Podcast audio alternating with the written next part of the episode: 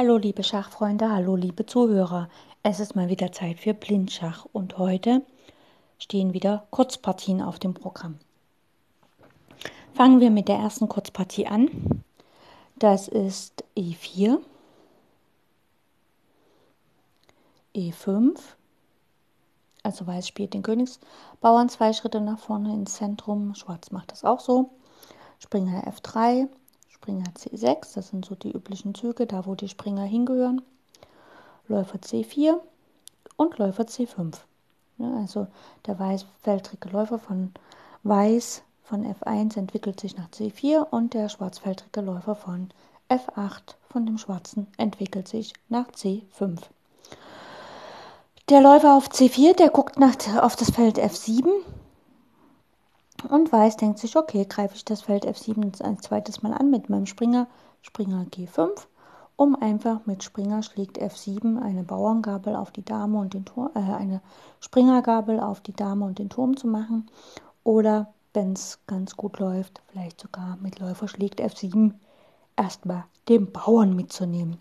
Wie reagiert auf diesen Zug, auf diesen schnellen Angriff Schwarz am besten?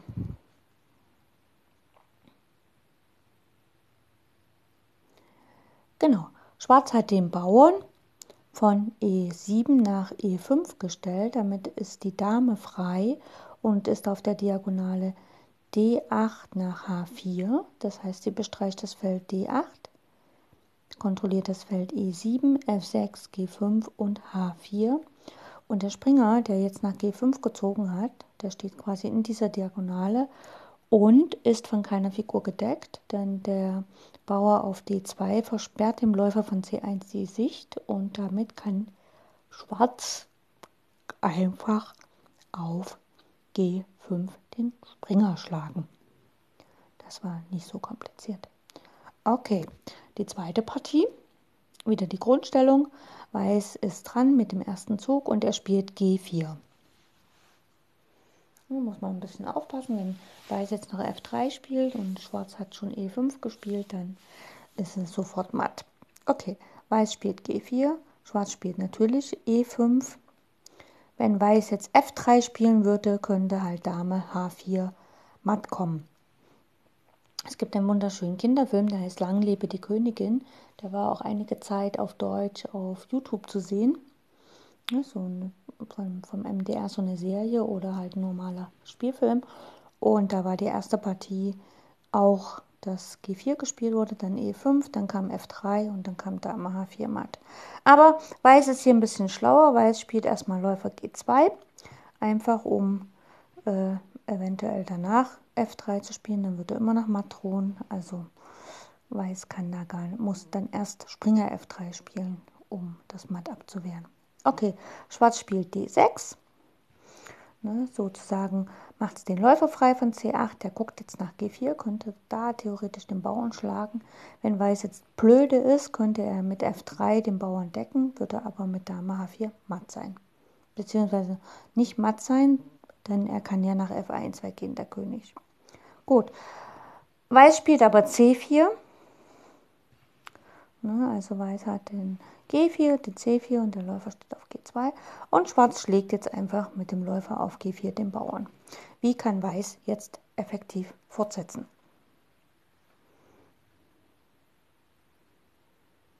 Genau, das ist ziemlich einfach. Der Läufer auf G2, der steht auf der langen Diagonale H1 nach A8.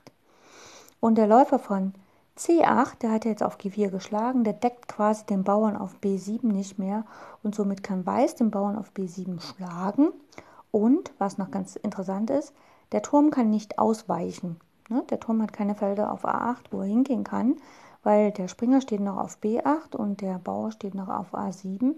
Das heißt, er könnte maximal seinen Springer wegziehen und dann kann man aber immer noch den Turm schlagen was natürlich dann dazu führt, dass die Dame wahrscheinlich zurückschlägt und dann kann man F3 spielen, den Läufer angreifen oder halt vielleicht sogar Springer F3 und dann eventuell den Turm mal nach G1 stellen, sodass man dann äh, den Springer auch wieder wegziehen kann.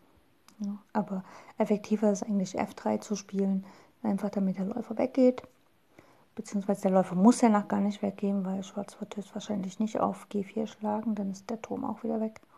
Ja, muss man sich halt überlegen, was man da macht. Okay, das waren die zwei Beispiele heute für die Kurzpartien und ich wünsche euch eine angenehme Zeit. Falls ihr auf Enkel zuhört, könnt ihr mir gerne einen Applaus geben und falls ihr woanders zuhört, danke fürs Zuhören und ich wünsche euch eine gute Zeit und angenehme Schachpartien, wenn ihr demnächst wieder Schach spielt. Tschüss.